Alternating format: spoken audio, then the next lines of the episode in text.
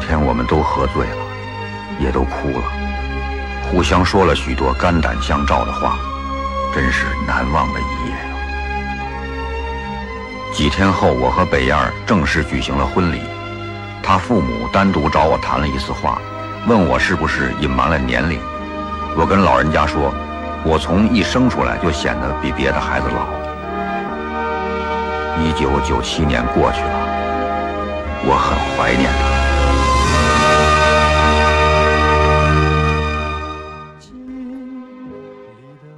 大家好，欢迎收听我们这一期的摩拜电台，我是主播阿甘。哎，我是主播嘚儿龙。我是主播悟空，这是我们摩拜电台的第五期节目。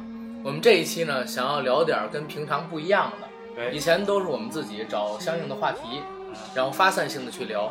但是这次呢，随着一部叫《我不是潘金莲》的电影上映，我们觉得需要和大家聊一聊这一部一定会在十一月引起轰动的电影。哎，对了，悟空呢本身是学导演专业的，所以聊今天的话题可能由他来做主导。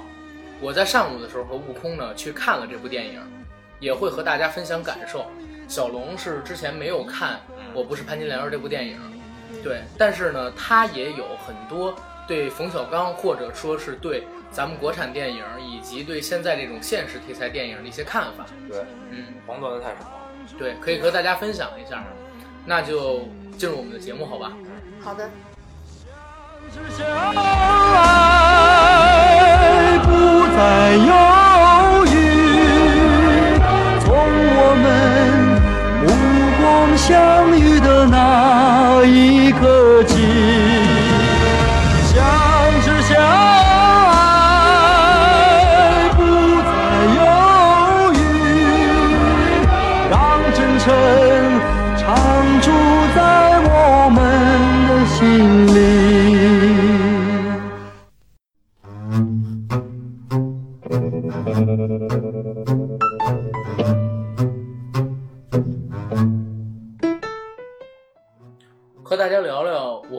莲》的这部电影。我是最开始在去年的时候，也就是老炮上映之前，知道有这么一部戏，冯小刚要开拍了，所以就一直很关注。因为冯小刚在之前拍了两部比较不成功的电影吧，一部叫《一九四二》，讲的是那个饥荒时候发生的故事，中国大地上的那部呢，它票房上很失败，据说让华谊兄弟赔了一点五个亿。第二部戏呢，就是《私人定制》。私人定制是遇到了冯小刚从影以来口碑上最大的一个滑坡，最差的一个滑坡。私人定制虽然票房上也拿了七个亿，而且是小成本制作，让华谊盆满钵满，但是在那之后，冯小刚受到了特别多的谩骂。他，我觉得是不是就是，说实话，拍了那么多戏，他有点灵感透支了吧？过了那个创作的高峰对，期他，都这么大岁数了，是不是？而且像私人定制在开拍之前他就说了嘛，说是要还华谊一个情，因为他拍那个一九四二让华谊赔了很多钱，这次其实就是要还华谊的人情。但是你自己你想还的人情无所谓，你自己把钱贴给他们都无所谓不。能从观众口袋里边掏钱还给华谊。我不是潘金莲儿这部电影，从开拍关注他，就是因为冯小刚，我觉得他可能会以这一部戏来打一个翻身仗，证明自己，一扫之前的颓气。早晨我跟悟空，我们俩是刚刚看了这个电影，然后感觉还说实话，是一个值得咱们去想一想，值得咱们去好好思考一下的一个电影。值得咂巴咂巴嘴儿的这种。对对对，这部电影，嗯，很多东西它让你去找时间去思考，让你找时间去感受，让你自己留出时间去回味。嗯，啊、它不是那种看的时候让你哈哈大笑的电影，像《泰囧》。嗯，咱们先给这电影打个分儿吧，好吧？好，没问题。嗯，悟空你打几分？我给到七点五分。给到七点五分。嗯，我的话，我可以给八分儿，可以给八分儿。给的很高很高。嗯，我的分数还相对而言比较低。你不知道猫眼上边儿，就是绝大多数的专业评审都给了九分儿，它现在在上边儿专业评分是八点二。因为这片子本来九月二十八号的时候要上，呃，但是呢，临时撤档。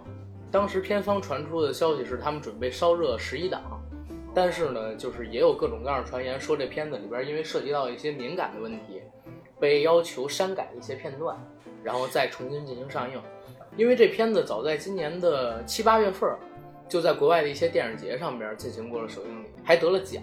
嗯所以我们不知道现在我们国内看到的这个公映版嗯，跟在海外的版本是不是有区别的。但是删减了多少？，对，但我觉得肯定是有删减的，但是不知道这个删减的力度跟删减的节点、剧情节点到底在哪儿，会不会对它的整个叙事造成影响？因为我在我现在看过了啊，这部片子它在结尾上边是有点潦草的，没有点虎头蛇尾，对虎头蛇尾，看来以后我们这要看枪版，得上国外网站上下去是吧？翻墙。对，而且而且它以后如果在国外上映正式版的话，嗯也只能用现在这一版了。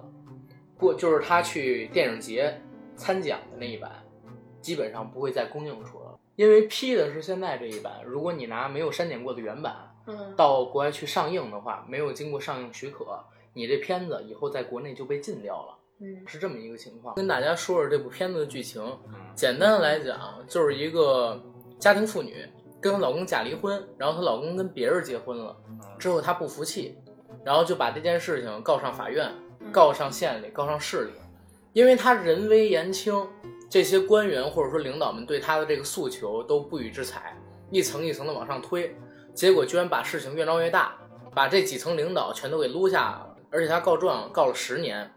告了十年，里边又发生了很多啼笑皆非的故事，在咱们看过了，可能是一个喜剧故事，但是呢，在角色上就变成了悲剧，而这个悲剧也不仅仅是他自己的，也是咱们中国社会的，咱们每一个人的。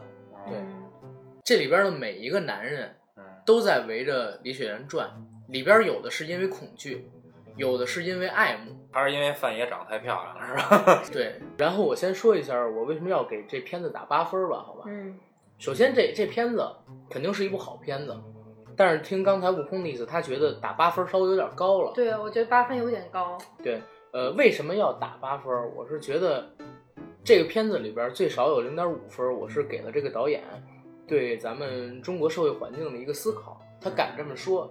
尤其是像冯小刚这样一个在商业成就上已经在国内做到头把交椅的导演，商业喜剧之王吧，嗯，对，呃，能做到这一份儿上，再回过头来以一个初学者的姿态，因为他很早之前在自己的微博上边嗯，发过一篇短文，说拍电影拍了几十年，一直都怕被定性，嗯结果还是被定性了。这次拍《我不是潘金莲》儿，就是想以一个初学者、一个处女座的心态来拍这部电影，让大家重新审视自己，也让自己重新审视自己的一个艺术生涯。所以他这次是抱着初心来拍的，我觉得做到了吧。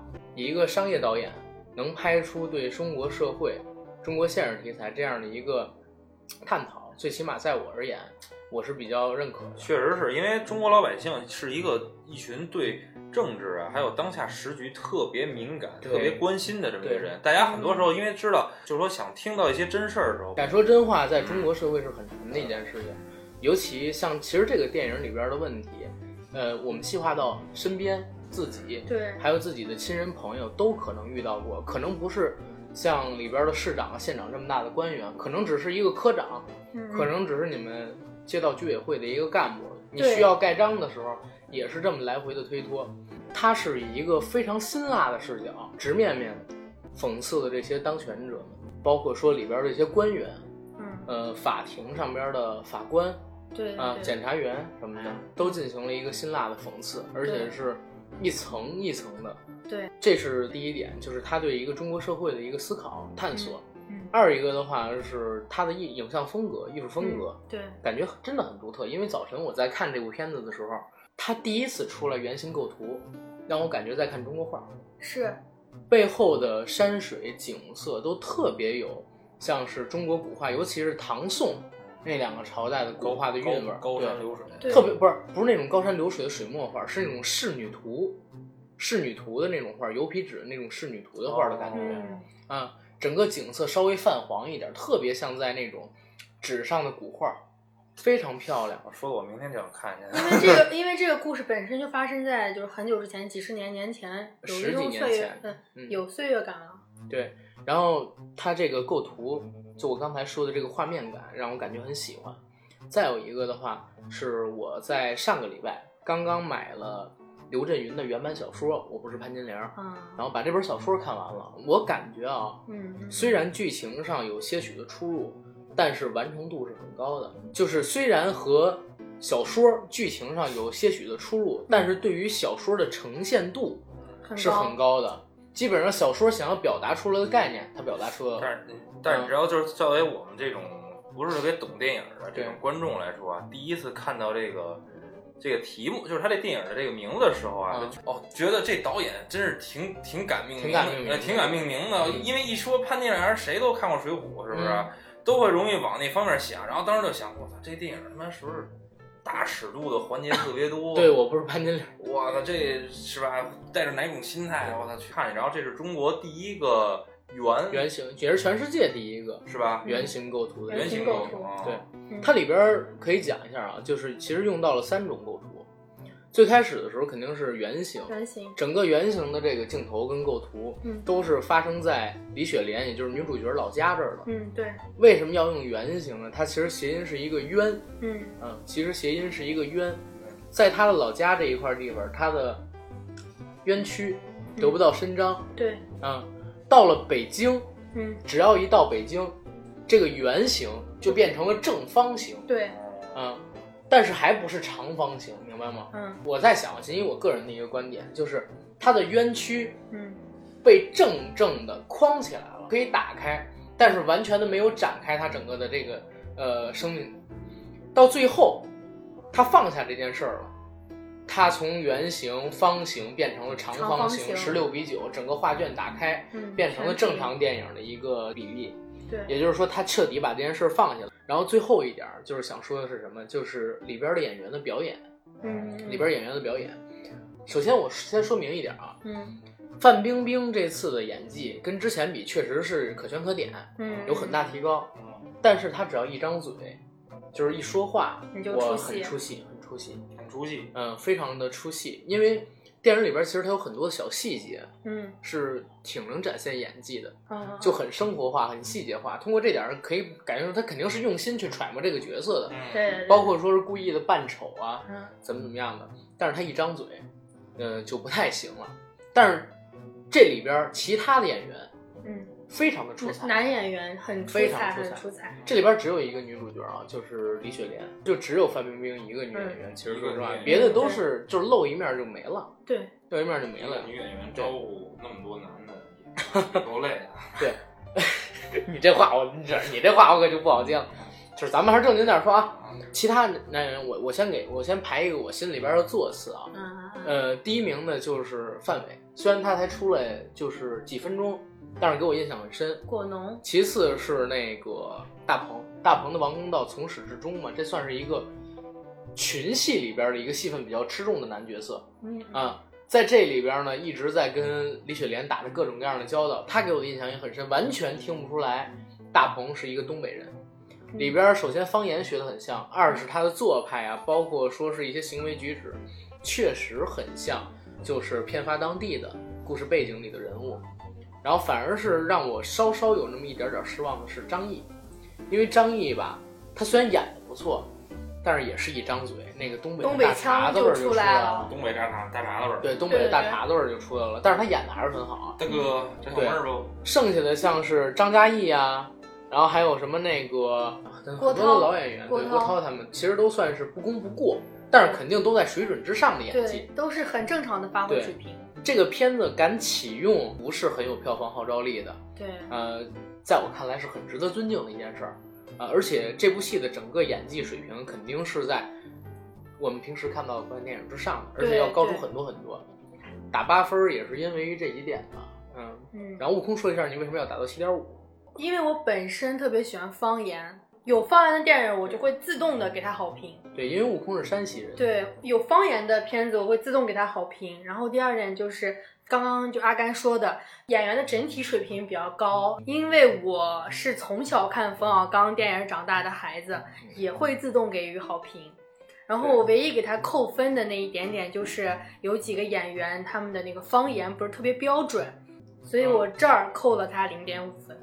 嗯，对，行，这是你打的这个分数的一个来源。嗯，其实我我对冯小刚是挺有感觉的，像刚才悟空说，我也是看冯小刚电影长大，的。是，他第一部戏叫《甲方乙方》，那个都荣你看过吗？他哇塞，我们那会儿年就这电影重播多少回一直，在重播，一直在重中央。六台一直重播。太经典了，就真的就是被一个是甲方乙方，然后那时候那会儿津津乐道的，你看什么甲方乙方啊，然后什么不见不散呀、对没完没了啊，这几个四四字诀的，然后就是感觉那时候每年一到年底了，哎，又该出个什么逗乐儿了，什么没完没了，他一直是吧很？期待冯小刚。哎，对，就感觉哎，后来，但是后来慢慢的，他这个电影的风格那个变了，嗯就不再他妈逗乐儿了，就开始有深度了，给我感觉。因为我第一部接触到冯小刚的电影就是《甲方乙方》，那个时候我记得特清楚，是我上小学，可能才只有一二年级的时候，嗯在家过暑假，然后当时那个 BTV 二每天中午会放电影，中午那一个多小时时间会放电影，当时就放了一部电影，我不知道这叫什么名字，嗯但是特别的搞笑。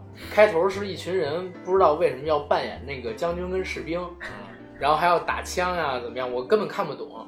然后到后来又出现了那个李琦，打死我也不说，嗯，然后还把一个当时的那个副老板嗯，关到那个穷乡僻壤去，让他过苦日子，对，就觉得特别的搞笑。嗯然后对，然后看到后来的时候呢，哎，居然我还觉得很感动，因为到杨立新他们那段，杨立新当时演技太棒了。太棒了。呃，然后就说到那段特别经典的台词，也是咱们开场音乐的那一段。嗯呃，就是那天晚上我们喝了很多酒，嗯，互相呢说了很多肝肝胆相相照的话，对对对对，然后一九九七年就这么过去了，嗯我很怀念他。我很怀念他。啊嗯，葛优用了一段特别平，但是特别深情的语音，非常深沉，对对。念出这段话的，然后整个感觉突然起了一身鸡皮疙瘩。虽虽然我那会儿还在上小学，我不太懂什么意思，但是就完全被那个气氛所感染到。感觉他好像是就把手胳膊正往桌子上一架，哎，然后点了根烟，点了根烟，点了根烟，然后陷入沉思。怀念自己啊，眼过去的青春是吧？前眼前一片啊，哇塞，真是。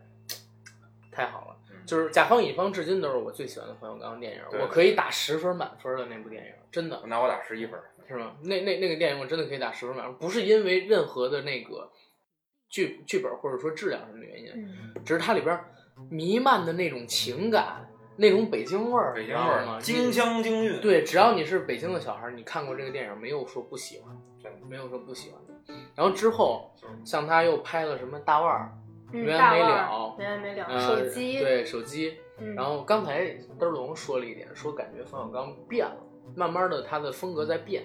对，我我能感觉到，就是他从《天下无贼》无开始，对对嗯对，从天下无贼，嗯从《天下无贼》开始，慢慢的就想要去做一些跟以前那种纯粹搞笑的片子，或者说呃用那种辛辣的讽刺的片子不太一样的一些剧作。他想就想说点什么了，开始，对，然后到了夜宴，嗯呃，到了夜宴就发现，他他是彻底想要走那种张艺谋啊，还有陈凯歌当时那种路线，去拍那种古装大片，然后去打开国际市场，成为一个真正的国内的顶级的导演。但是我一直想往一线挤的时候对开始，对，夜宴当时其实是虽然赚钱了，但是口碑上特别差，啊、也不是特别差吧，就算是他跟他之前的电影比，不太受认可，而且就是不亏不赚。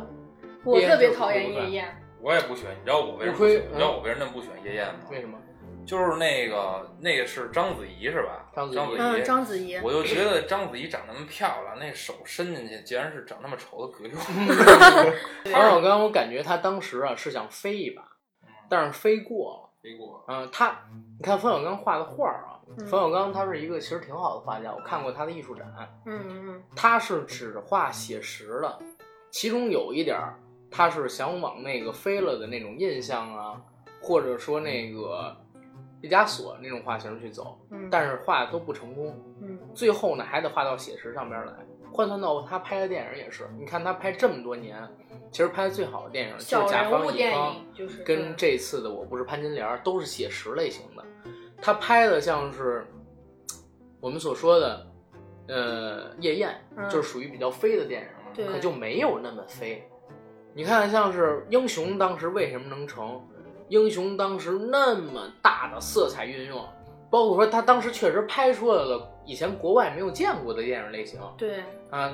为什么他在海外能拿两个礼拜的那个北美票房冠军？嗯，就是因为他当时拍出了国外电影没见过的风格。对，我我站在一个消费者不是特别懂电影的一个人角度来讲，为什么我说这个刚刚你说这个问题，就是因为之前像甲方乙方没完没了啊、嗯那些电影，它都比较接地气，嗯有共有情感共鸣点有情感。哎，因为你大多数看电影的人是什么人？都是大家上了班儿是吧？上班族啊为主，对吧？嗯然后呢，上班休息了，哎，看看电影一下，哎，是吧？放松娱乐一下。冯小刚之后拍了那么多部电影，我刚才说过，我最喜欢的是，呃，甲方乙甲方方乙方，但他也拍出了很多不错其他的类型的电影，比如说，至今肯定是在国产电影那个战争片上留下一笔的，那个《集结号》。啊集结号不同于我们看过的所有的国产的战争战片，争片，它是第一次以一个反思的视角嗯，对，去看中国的红军共产党的军队。嗯嗯嗯啊，第一次出现共产党的军队嗯，会舍小保大对啊，造成了一个连队或者说一个团的阵亡。对，然后之对对后，这个团长或者说连长为了要回公道，帮自己的兄弟们要回公道，去讨个公道的这么一个故事，而且不承不被承认他的身份。啊，这个在之前的所有的国产的战争片里边都是没有过的，最起码在大陆这边是没有过的。就是你一说这些号，我突然想起来，你觉得就范冰冰演的这个角色像不像男版的张涵予？像，一个是为就是自己兄弟讨公道，也是为自己，嗯，然后今天又是范冰冰也是为自己讨公道。对，你看冯小刚电影里边老有那种特认死理儿的人，嗯，对对对，没特别轴，没完没了里边那葛优葛优，嗯，对，不也是这样吗轴。？嗯，就是我今天就看就非要要回自己那几千块钱了。对对对对对，嗯，就是我今天就在看潘金莲的时候，就我在想，就是因为我是一个心特别宽的人，嗯。我就觉得我不会像潘金莲那样，就是这个这个理儿离婚了没有，就是离了，是真离婚假离婚，其实已经离婚就不重要了。就王公道说的那句话，房子也都给他了。对，房子也都给你了，就是你俩结了结，你俩法院判了你俩结婚，你还要离婚，现在反正也是离婚了，你何必再绕这个圈儿其？实这也反映了，就是说大多数人的一个普遍的一个格局。为什么大家通过这个角色能找到一些感觉跟共鸣？就是因为大家大多数人的格局、认识、眼界嗯还是太窄。还是太窄。我我感觉是这样啊，嗯，就是每一个每一个艺术从业人员，嗯就是能做得好的艺术从业人员，嗯肯定都有和正常人不一样的地方。像那个王家卫，每一部电影里，像王家卫的每一部电影里边，他其实都有一些固定的角色，嗯，那些角色的内心是特别孤独的，然后需要寻找认同感。啊，他每一部电影里边，其实主角都可以套用于这个观点。对，然后像是周星驰，他的每一部电影里边都是他更讲多吧？对他他更多就是讲一个小人物，然后如何打拼，或者说是一个成名之后的人丧失了自我，嗯成为了小人物食神啊，再从那里边做起来。大起大落。对，嗯像是那个加拿大的郭敬明、泽维尔多兰，他是一直都在纠结于跟爸妈的那些问题，就是对，因为他年纪也比较小，其实对，但但是每一个导演，他的世界观感跟咱们是不一样的。在冯小刚的电影里边，咱们就刚才说过了，经常会出现那种认死认死理的人人特别轴，你就觉得这个事儿就是咱们不会特别计较，但是他真的是为这个事儿可以放十年的时光进去。但是可能在冯小刚看来，这可能就是某种人他特有的这么一种怎么说呢？生活态度，或者说他的一种处事方法。对有的人真的就是这样的，在他看来啊，所以他会把这些投射到自己的电影里去。包括冯小刚本身也是一个很认死理儿的人，嗯，他什么东西都讲究一个公道。为什么说老炮儿里的六爷冯小刚演的好？嗯，就是因为他本身就是那么一个人。你会发现，六爷也是一个很执拗的人自己认准的事儿就要坚持下去对啊。我认准的东西，我就一定要贯彻到底。规矩，对，哪怕我死，我也要把这件事儿给完了。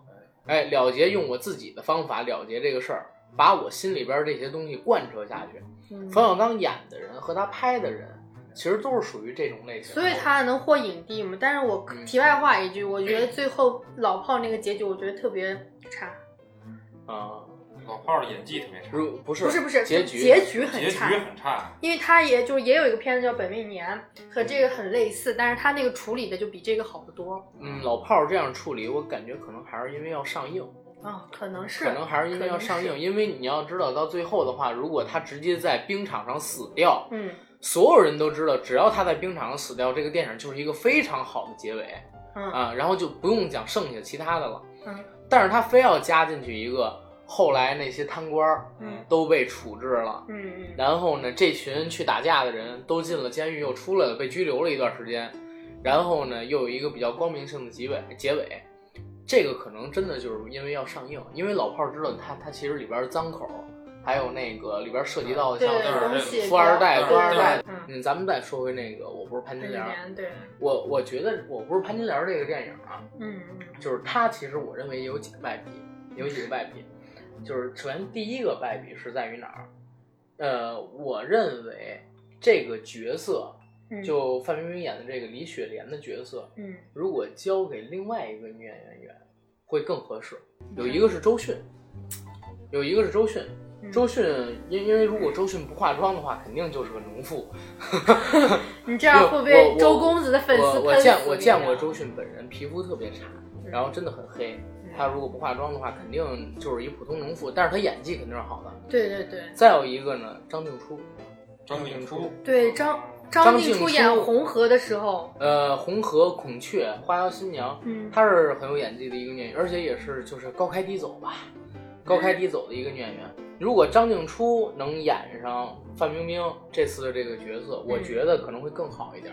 包括说范冰冰她这次角色塑造上，说实话，她那个身材，包括说她的一些气质，太白了，还是不像农妇，而且她太漂亮了。张静初的话，相对于张静初长得很甜啊，她那个酒窝一笑，你感，觉，但是她没有像范冰冰那么妖，你明白吗？范冰冰打扮的再土，她是稍微有点妖味儿。对，啊、张静初的话，尤其那演那个手机那电影，那我操，这他对呀那个妩媚嘛后边，那 那劲儿上来了，嗯范冰冰的话，如果要是真想得奖，嗯。一个是得碰上那种特别好的导演嗯调教的，嗯，对，再有一个呢，碰见得真是适合自己的角色。你看她得奖的这几个啊，嗯呃，金鸡奖嗯她是凭妩媚嗯啊，就是手机里边那个小三儿，对，啊她演的那个心中有鬼，嗯呃，得金马女配，他其实得的奖可真不少啊，嗯，呃，得的奖可真不少。是是是，呃，特那个《心中有鬼》里边也演了一个类似于妩媚那么一个角色。我知道，啊我看过，然后呢，观音山嗯是他碰到李玉，李玉演出了自己就是少年时，因为范冰冰从小也是一二痞子，嗯，一女流氓，从小也不好好学习，他有那种叛逆期，也干过很操蛋的事儿，嗯，所以他也能把自己投射进去，所以他通过这个戏得了那个东京影后。对，嗯，再有一个就是像冯小刚这次真是倾心倾力的，然后并且跟范冰冰确实探讨了一两年，嗯，有关于这个角色的各种问题，包括这次其实他不得了那个圣班呃圣巴蒂利斯，然后那个什么电视节的金贝壳奖，金贝壳银贝壳最佳女主角。嗯这次其实圣巴斯蒂安里边的几个女主角的竞争者比较弱，这确实是一点，但但是不能否认这次演的确实不错啊。嗯除了这样的情况，他很难得到奖，就是说明这个演员他是有演技，但他的可塑性确实在这儿呢较。比较低，啊是，他不是张曼玉，他也不是刘嘉玲，嗯她作为一个天赋被自己的美貌完全盖过去的女演员是很那什么的。那说实话，就是都是一姐，但是那个感觉不一样。你像那个《无间道》里边的那个翻译过来那谁，就是那刘嘉玲的那个台词儿，做女人很简单，只要男人好。我做什么都可以啊！刘刘刘嘉玲样儿太牛逼了，那个真的太牛逼了。刘嘉玲真是非常牛逼的一个女演员，而且也是太被低估的一个而且有阅历，是吧？对至今，我操！哎呀，有阅历，哎，我们俩看过刘嘉玲的片子啊，啊。哎呦，我我看过看过她不少电影啊，你没看过吗？看过的是什么呀？我看过他电影啊。啊，你是电影是吗我？是电影，你看过的是什么呀？具体上面写的是什么什么日期、几点几分什么的都，哎呦，啊你也看的是那种纪录型的是吧？是吧？我看过他一纪录片儿，纪录片儿，纪录片儿有时间，有嗯，时间，然后时间也不长这件事儿香港娱乐圈儿都知道吧？啊。哎呀，全都知道了，老百姓谁没看过呀？我们都看过，接地气儿的对，接地气儿。哎呀，咱咱们我我对刘嘉玲还是很尊重的啊，对我也很喜欢刘嘉玲，都真的是瞎瞎胡说八道。她到现在都都很美，不是都没得过金马，太操蛋了，真的是每次她被入围的时候，都出现一个比她更合适的得奖者。按理说她那几次都按都有资格得，你像是当年她在金像似的，呃，《阿飞正传》、《自书》这些都是演的非常好的，结果就碰上什么？结果就碰上了那个张曼玉，嗯呃，阮玲玉。这个你怎么赢？哦啊，阮玲，因为阮玲玉一般刘嘉玲也有出演，是，但但是你就说那个《阿飞正传》里你怎么赢阮玲玉，是吧？我然后再说那个自书，你怎么赢宋家王朝？你这这都不是一个体量级的电影。对对对，嗯，有的时候真的是，我我说一句啊，嗯就是说，其实是这样的，这个颁奖这个东西，啊嗯，我咱们不说不指任何一个任何一个奖项，机构和奖项和事件，对，就是在中国啊，这些嗯颁的这各行各业颁的这些奖，其实都水分很大。但但但是那那那不是那个。当然，它其实也是基于你确实有实力。不过，其实真正的奖，嗯我嗯，觉得应该是由老百姓来选。对对对，有句话这么说的：金杯银杯都不如老百姓的口碑。但是老百姓要真的选一个最佳男主角可能，就可能就真的是李易峰、吴亦凡得了。选影帝，我们现在我们九五后也是有审美水平的，不是就看哪你波的这个受众人群人多一点，人因因为老百姓之懒是你们不敢想象的。你们知道，就 TVB 选个视帝，嗯，居然都只有全香港百分之十的人去选，明白吗？这百分之十的人肯定都属于是铁粉儿，谁的铁粉儿多，谁就就能赢。嗯那你如果换算到大陆，大陆你要选个影帝，十几亿人撑死了有个几百万人选，你信吗？这几百万人里边儿或者更多，几千万人选，绝大部分都是铁粉儿。现在谁的铁粉儿多？吴亦凡、李易峰，你别说你们九五后有什么审美什么乱七八糟的，这群铁粉儿比你们这群有审美的人远远多了去了，而且他们是真的有时间跑到那边来回刷票的。我们咱们这样谁管这事儿啊？谁刷这票去？是吧？到最后能赢的肯定都是那些小鲜肉，就他妈吴亦凡得影帝，中国靠中国电影靠他复兴，去他姥姥的吧！你知道吗？我们家吴亦凡就是傻逼吕克贝松合作，你小心被喷啊！吕克贝松也就这么回事儿，其实不是是这样，因为我们上初高中的时候，嗯，吕克贝松，然后蒂姆·伯顿嗯是？吧？这这两位就是我们当时大神，就是聊电影一定得聊他们俩。吕克，哎呀，人说你都不知道什么叫哥特风，你还跟我这儿聊这个？知道吕克贝松吗？哎呀，知道王家卫吗？王家卫拍的都是什么什么类型电影？他那个什么，我这个杀手不太冷啊，什么拍的太好看了。到现在，我操，蒂姆·伯顿，我操，又是他，怎么拍的还是这套东西？而且还没有以前那种想象力了。然后到了那个吕克贝松。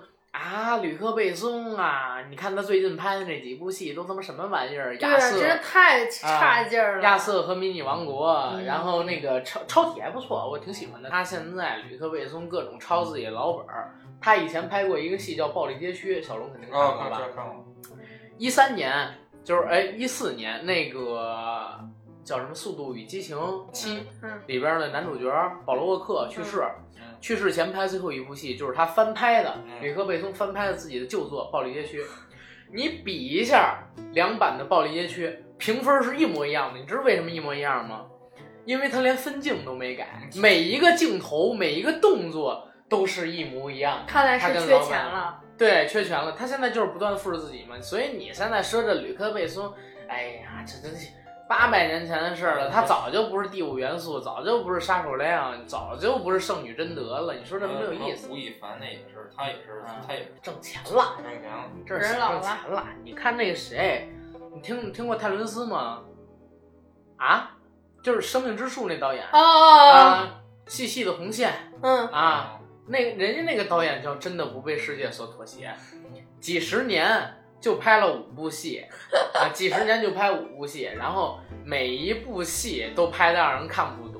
天天在家吃炸酱面嘛。我我我至今我至今我都把那个生命之树当成那个自然物理去看，你知道吗？就是前边三十分钟先是上帝创世，嗯，啊，先是上帝创世，宇宙里边一道光，那道光开始念圣经，念二十分钟，然后就开始出现什么恐龙变成人类那些镜头，我真的完全看不懂。冯小刚这次拍的电影就是开始嗯，成为一个这种导演的倾向出现了嗯啊，但是他其实还是接地气，啊他最后那当然还是落到实处了。因为他本身太接地气了，哪怕他想飞，也很难脱离现实的土壤对，啊。嗯，冯小刚这次拍的这个《我不是潘金莲》，反而让我对他改观非常大。第一点啊，就是大家以前一直说冯小刚拍电影没有电影技巧，这个你知道吧？就是他一直以前都是有人抨击他，他的电影就是靠不同的小段子，对他台词特别好，台词好，特别京剧朔呀频出啊。我操，王朔呀，大姐，嗯王朔呀，那是因为你看他拍的那个《甲方乙方》，如果咱们看的话，其实就是四五个小品，大腕儿也是一群人，然后通过各种各样讲段子、玩段子窜起来的。对，从他零六年之后，就是拍《集结号》之后，开始发现他剧作能力加强了。嗯，这个可能是因为他开始合作的知名的像是剧作家，不是像王朔那样的那种语文学语言文学家。对对对，因为因为王朔他虽然就是我很喜欢王朔，我甚至把他当做英雄跟偶像一样崇拜，但是王朔确实算是一个语言文学家，对，他的语言的文字功底就是台词这上边创造特别牛，但是他在剧作上边缺少那种大气。冯小刚这次的电影，他用了刘震云嗯，他的原剧嗯原原原著原著本身的话，也是一个其实说实话剧作上面不是特别带劲的一个电影，不是特别扎不是不是特别扎实的一本书，原作不是一个剧作非常扎实的书，但是呢，也要比王朔的呃纯靠语言交锋这种文字嗯更能烘托气质，更能烘托这个感觉电影质感。所以这次大家看到的，就是我们两个人看到的，我不是潘金莲就有很强的电影感。是，而且这次他大胆的启用了像是中国画的原型构图嗯啊、原型构图，然后还启用了像是我们看好的这么多的优秀的演员嗯啊，确实让这次他的电影达到了在专业评委看来对，职业生涯最佳的这么一个水平。但他其实剧作稍微有一点冗长。嗯，稍微有一点，就是普通观众的话，就是看惯他以前那个风，就是冯氏幽默的话，再看这部剧的话，会给他打的分很低。说实话，其实现在冯氏幽默感觉已经停留在了那个年代，就是九几年之后就没有什么因为每个时代都有自喜之王，周星驰是一个个例。嗯，你看那个除了他之外的嗯，许冠文，嗯许冠文过了自己的那个黄金十几年之后就不行了，没有票房号召力了。但是人家很聪明，知道激流勇退，嗯，所以就停留在最好的时光嘛。对，呃，但是你看美国，像是艾迪·墨菲，嗯呃，拍那个《比弗利山警探》的，然后像是金凯瑞金凯拍瑞真的那个《楚门的世界》跟《变变相相怪怪杰的，嗯他在进入到一零年之后，迅速的过气。嗯啊、最后的一部比较好的电影应该是《好好先生》，嗯。然后像是那个亚当·桑德勒，嗯。也在最近几年迅速的过气了。喜剧是非常容易让大家看疲劳的，你很难被一样东西重复勾勒五十次。回到冯小刚，回到我不是潘金莲这上面来，嗯。冯小刚就像我们刚才说的，他之前是拍喜剧的，嗯。你刚才说他可能创作力，或者说京味儿冯氏的这种嗯。风格，慢慢的停留在过去这个。我觉得冯小刚他本身的话，相对于其他的导演而言，他是有对现实的这种不满的，嗯是，啊，有对现实的这种就是不以为然，或者说他深恶痛绝的，就跟王朔一样。他们这一票人，他们这这这几个朋友好像都对社会有点有一种反叛情节，他们是不是以前都是一胡同长大的？都是大院子弟，都是大院子弟。你你嗯一张照片儿我记你知道以前有部电影叫不是电视剧叫《与青春有关的日子》吧？啊，知道那个导演叫叶京哦啊、还拍过一部电视剧叫《血色浪漫哦，叶叶那个《与青春有关的日子》里，男主角佟大为演的角色嗯，就是王朔王朔啊、因为因为那个是根那《与青春有关的日子》是根据王朔的小说改的，哦，男主角是王朔，然后叶京呢也在里边儿。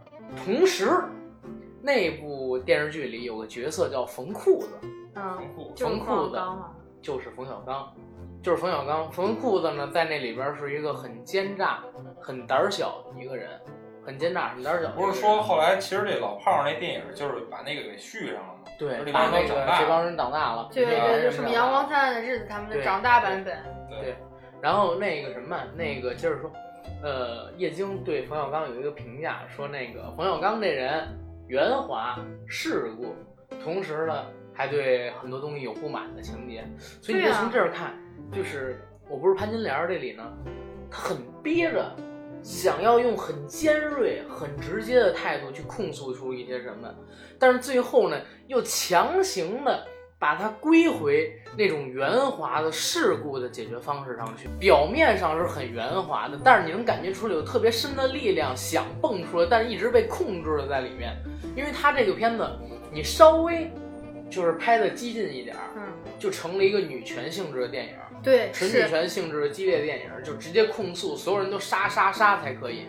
你稍微拍的次一点儿，稍微拍的次一点儿，就是又成了一个完全没力。的电影。对，但是冯小刚因为他在这部戏里肯定是付出了真情了，虽然有这样拧巴的地方，这部戏的完成度还是很高。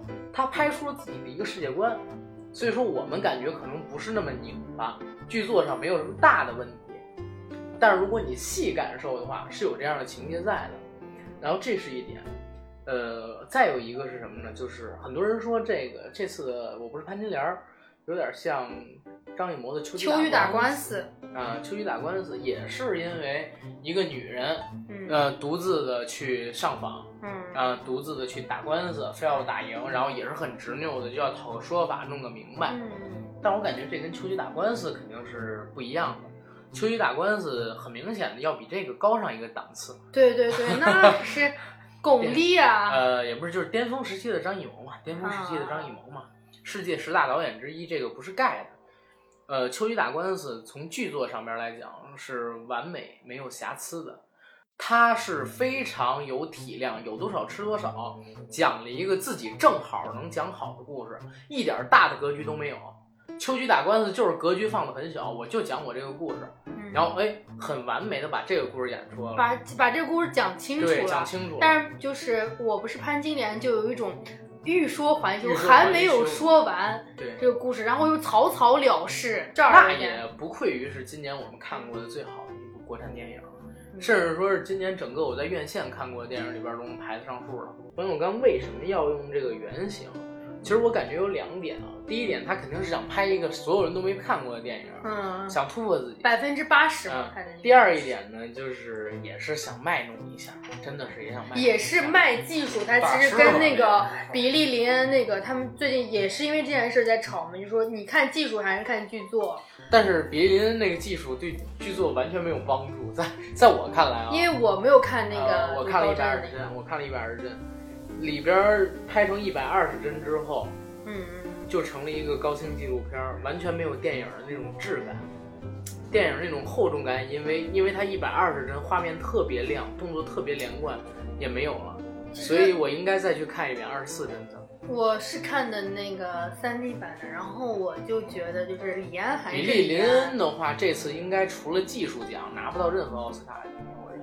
就是怎么说吧，我觉得李安还是李安，他最后就是处理那种细腻度，是冯小刚永远达不到。就是他处理感情那种，也也不能这么说，也不能这么说。这次很明显的，我认为就是我不是潘金莲要比比利林恩强。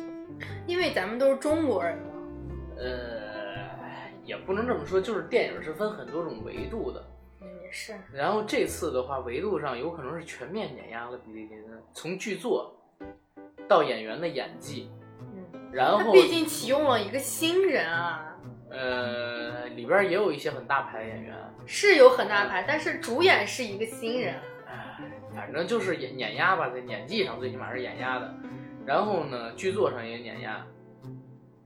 这个再说一个那个他的这个其实比利技巧林稍微有一点拍点乱。拍摄技巧跟那个就是最后成片的一个技术水准上来嗯讲，嗯冯小刚这次的电影是非常漂亮的。我是我很喜欢他的摄摄影，包括景深构图都很完美，高度为这个电影服务。